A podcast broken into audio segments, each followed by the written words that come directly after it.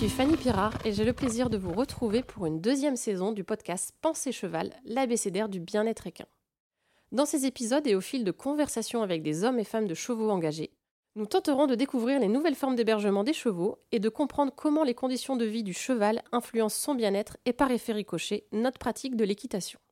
Repenser les structures équestres pour améliorer le confort des chevaux et celui des utilisateurs, voilà l'enjeu auquel nous souhaitons répondre. Bienvenue dans Pensée Cheval, un podcast signé Eco Écurie.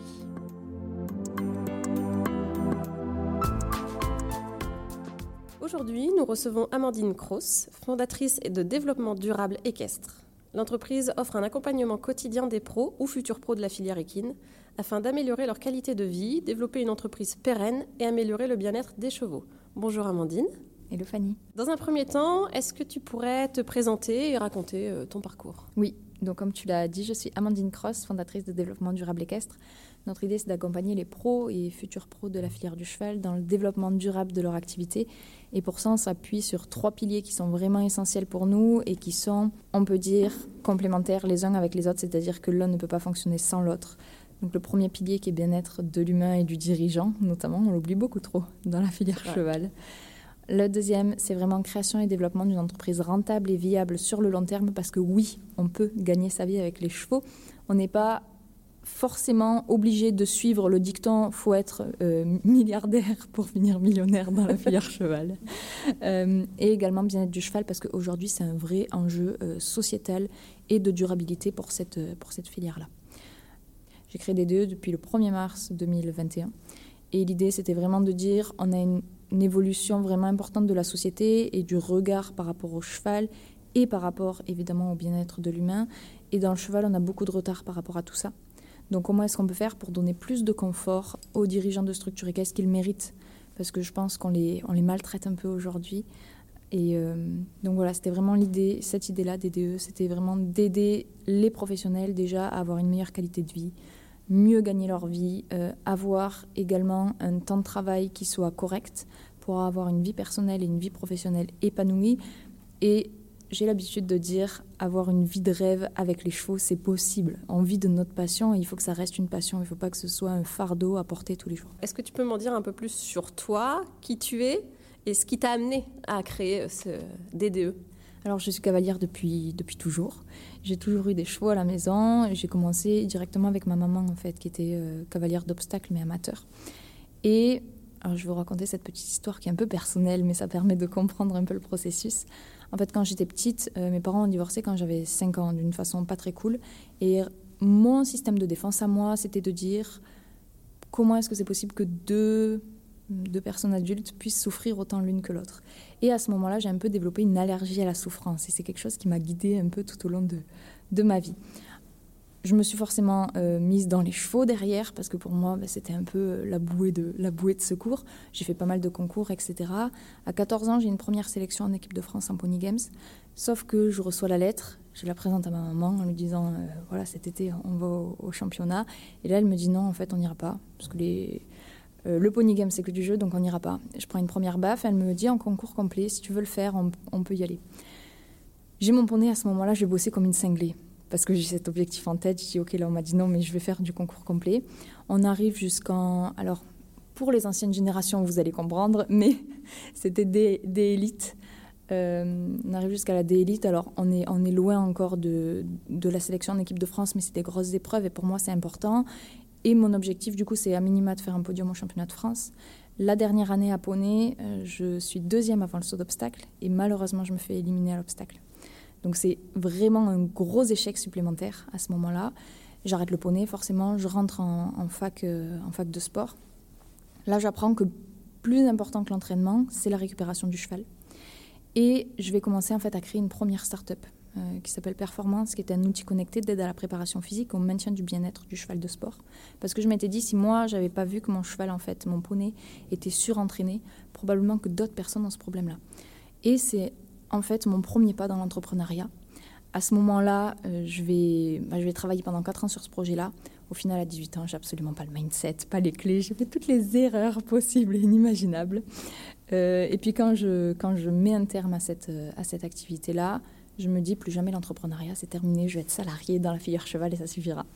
J'ai quand même en tête que je vais avoir un impact euh, dans cette filière. Je rentre en école de commerce ensuite pour faire un master et puis là, j'ai un mémoire à réaliser. Dans ce mémoire-là, c'est à ce moment-là où je vois qu'il y a des modifications dans les personnes, qu'on recherche un peu plus de demi-pension, qu'on dit oui, on arrête de monter en club parce que les chevaux sont pas traités comme on voudrait, etc. Je fais un mémoire qui est intitulé Comment est-ce que les centres caisses peuvent s'adapter à l'évolution de la société? Quand je rends ce mémoire, je me dis il faut pas qu'il reste dans un tiroir, c'est pas possible. Et ça, en fait, c'est la vraie première pierre de DDE. C'est du coup, si je me trompe pas, 2018. Euh, entre-temps, je vais me former. Je vais me former au développement personnel. Je vais me former à la création et au développement d'entreprise parce que j'ai envie de comprendre qu'est-ce qui ont fait que j'ai répété des échecs, euh, qu'est-ce qui a fait aussi que j'ai planté ma première boîte. Et puis petit à petit, en fait, je vais mettre sur pied DDE pour vraiment aider aussi bien euh, les professionnels et futurs professionnels de la filière du cheval, parce qu'il y a beaucoup de souffrance là-dedans. Et je pars du principe que si on aide ces gens-là en premier, ils vont pouvoir derrière aider les chevaux. Ok, merci, super. Euh, aujourd'hui, quels sont les services que tu proposes chez DDE Aujourd'hui, chez DDE, on a plusieurs accompagnements. Donc, on a l'accompagnement phare qui s'appelle le pied à l'étrier, qui permet bah, d'accompagner justement les pros et futurs pros dans la création et le développement de leur activité. L'idée, c'est vraiment de permettre aux personnes, soit qui veulent créer et qui peuvent voir si leur projet va être viable, rentable, etc., soit pour les personnes qui sont déjà en développement. Là, on va rajouter un petit accompagnement personnel en plus, personnalisé, euh, et qui va permettre vraiment de créer leur entreprise sur des bases solides. Donc, c'est souvent des personnes soit qui me disent les offres que je propose aujourd'hui ne sont pas vraiment adaptées à ce qui est important pour moi, mes valeurs. Donc, on va faire un petit peu un switch de euh, d'offres qui est proposée par ces personnes-là, soit c'est des personnes qui veulent structurer leur entreprise pour aller plus vite, plus loin, etc. derrière. Ça, c'est l'accompagnement phare de DDE. Aujourd'hui, on a à peu près 80 personnes euh, accompagnées sur celui-ci. Et puis, on a une deuxième offre qui est hennissement, donc qui est déclinée en deux accompagnements pour les pros et pour ceux qui sont en création, qui est un petit accompagnement où on se retrouve en fait une fois par mois directement en Zoom et on est des groupes bienveillants, on va échanger sur les problématiques et challenges de chaque personne pour pouvoir leur permettre euh, eh bien, de faire des petits pas vers leur projet ou vers le développement de leur activité. Également, un troisième volet qui est moins développé mais que je fais, c'est aussi intervenir auprès des CFA, donc des centres de formation pour toutes les personnes qui sont AE, BP, DE et autres. Dans ton accompagnement euh, aujourd'hui, comment tu instaures, et est-ce que tu instaures une notion de bien-être animal? Parce qu'on a bien compris qu'il y avait une place importante du bien-être du gérant, de l'utilisateur, du chef d'entreprise. Est-ce que toi, tu, déjà, tu as de plus en plus de demandes autour du bien-être animal et comment euh, tu, l'instaures dans, cet accompagnement? Alors, ce qu'il y a de génial, j'ai une grande chance et hum, je remercie la communauté pour tout ça et peut-être que c'est aussi les valeurs que je, que je dégage et qu'on a créées pour l'entreprise, mais j'ai vraiment des personnes qui sont déjà au point sur cette partie-là. Donc, quand il y a des questions sur le bien-être animal, etc., en fait, les personnes se nourrissent entre elles. On a une communauté vraiment qui fonctionne très bien, s'envoie tout le temps des messages, etc. Donc, dès qu'il y a des questions sur des euh, thématiques liées au bien-être euh, du cheval, etc., c'est des personnes soit qui se forment, euh, soit qui ont déjà les réponses, qui travaillent déjà plus ou moins proche du bien-être du cheval. Donc, ça fonctionne vraiment très bien effectivement, au départ, j'avais cette idée-là de rajouter directement un module dans la formation sur le bien-être du cheval. Aujourd'hui, pour être tout à fait transparente, il n'y a pas ce besoin-là nécessaire, mais il n'est pas omis qu'on puisse le faire euh, plus tard. Quelle sorte de blocage tu peux rencontrer euh, le plus fréquemment chez tes clients qui ont des projets équestres? Et est-ce que toi, dans les accompagnements que tu as faits, tu vois des évolutions dans ces blocages ou dans les, les contraintes rencontrées, euh, les contraintes qu'il y avait avant quand on voulait se lancer et les contraintes d'aujourd'hui?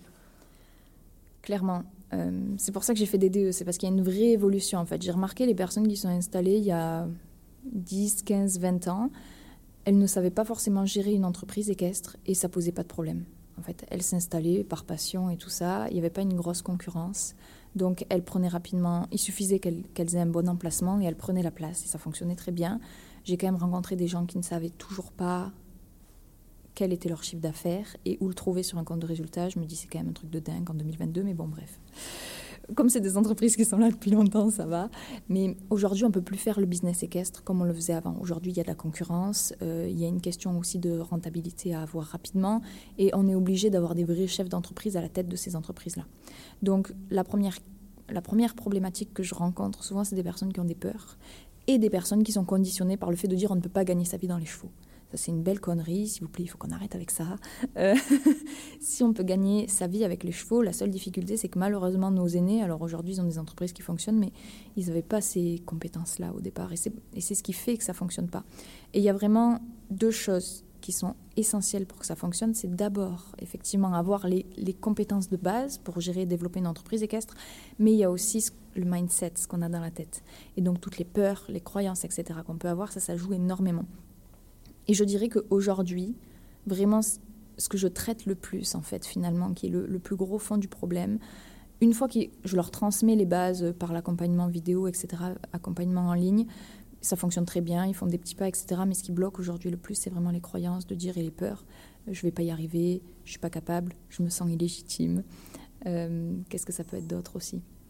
Ça va être également, est-ce que je vais gagner ma vie, tout simplement euh, ça va être aussi, il y a trop de monde déjà sur place. Qu'est-ce que je vais faire de différent que les autres?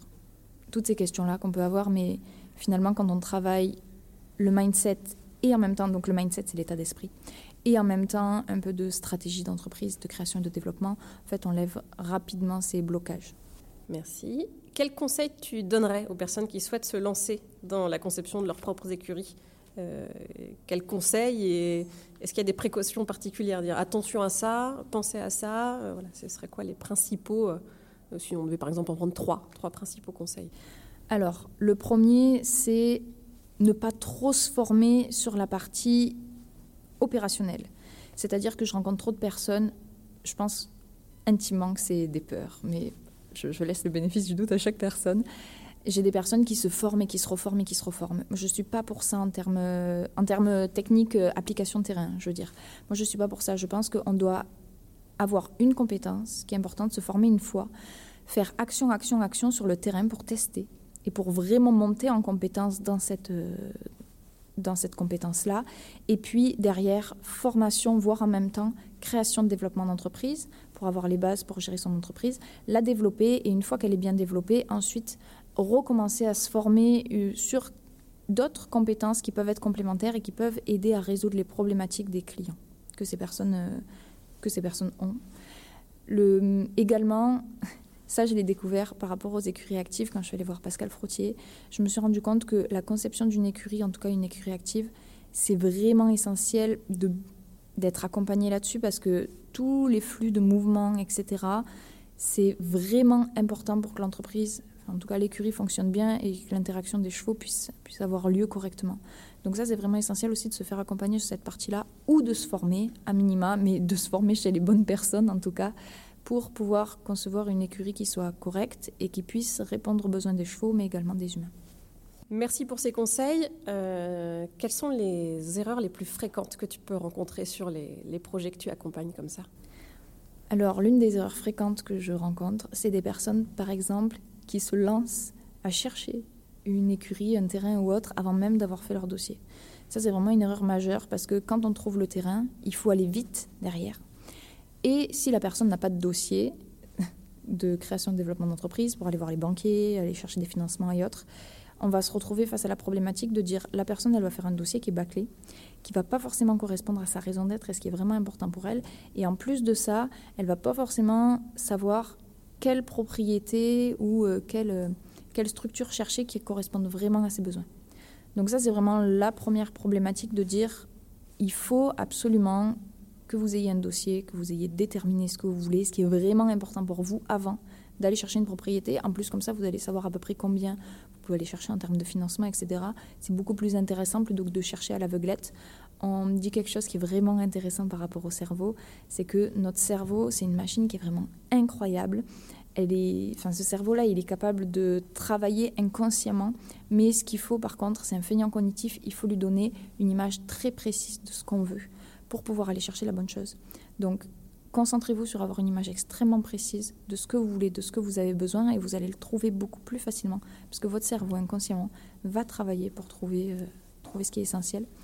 Et une deuxième erreur fréquente, c'est de dire, je travaille beaucoup, dès que quelqu'un arrive chez DDE, on fait toujours d'abord le point sur un petit point personnel en fait, où je parle beaucoup de raison d'être, valeurs, le rythme de vie qu'on veut avoir, et derrière le projet. J'entends trop de personnes qui disent oui, je veux lancer une écurie, oui, je veux faire telle activité, je veux faire ci, je veux faire ça. c'est très bien, pourquoi pas? Seulement, derrière tout ça, est-ce que ce métier-là, en fait, est-ce que cette application technique sur le terrain correspond vraiment à ce que la personne a besoin et veut faire? Est-ce que ça résonne en fait avec sa raison d'être? Et la raison d'être, pour moi, c'est vraiment quelque chose qui, c'est ce contre quoi on veut se battre et ce à quoi on veut se rallier. Typiquement, chez les deux, notre raison d'être, c'est d'arrêter la souffrance dans la filière cheval, que ce soit pour les hommes, mais également pour les chevaux. Et l'idée, c'était de se dire que même sur mon premier projet entrepreneurial, cette raison d'être-là était déjà là. Et la raison d'être, elle ne peut pas trop évoluer. C'est quelque chose qu'on a en nous. Et c'est notre projet qui doit s'adapter à cette raison d'être et pas l'inverse. Et je me rends compte que j'ai trop de personnes qui sont qui bossent pourtant dans la filière cheval, donc on pourrait se dire c'est génial, elles vivent de leur passion, etc., mais qui sont pas forcément heureuses parce qu'elles ont oublié leur raison d'être et que l'activité qu'elles proposent ne correspond pas justement à ces valeurs et cette raison d'être-là. Qu'est-ce qu'on peut te souhaiter pour la suite? Alors honnêtement, je vais me tirer un peu une balle dans le pied si je dis ça, mais je, pour moi, le monde serait bien meilleur. J'adorerais que tous les professionnels de la filière cheval sachent gérer correctement leur entreprise équestre, qu'ils soient tous épanouis, qu'ils soient tous heureux. J'aurais plus de job, mais tant pis. tant pis tu sauras rebondir sur un autre job pour de l'accompagnement, du suivi, du développement. Euh, Exactement. Pas. Exactement. Donc euh, voilà, des chevaux et des humains heureux euh, qui vivent tous de manière épanouie et qu'on ait tous notre place de manière bienveillante et qu'on avance tous ensemble. Merci Amandine. Avec grand plaisir. Merci à toi, Fanny. Pour en savoir plus sur EcoÉcurie, concepteur d'écuries actives et sol équestre, suivez-nous sur les réseaux sociaux et découvrez nos solutions innovantes pour repenser vos structures.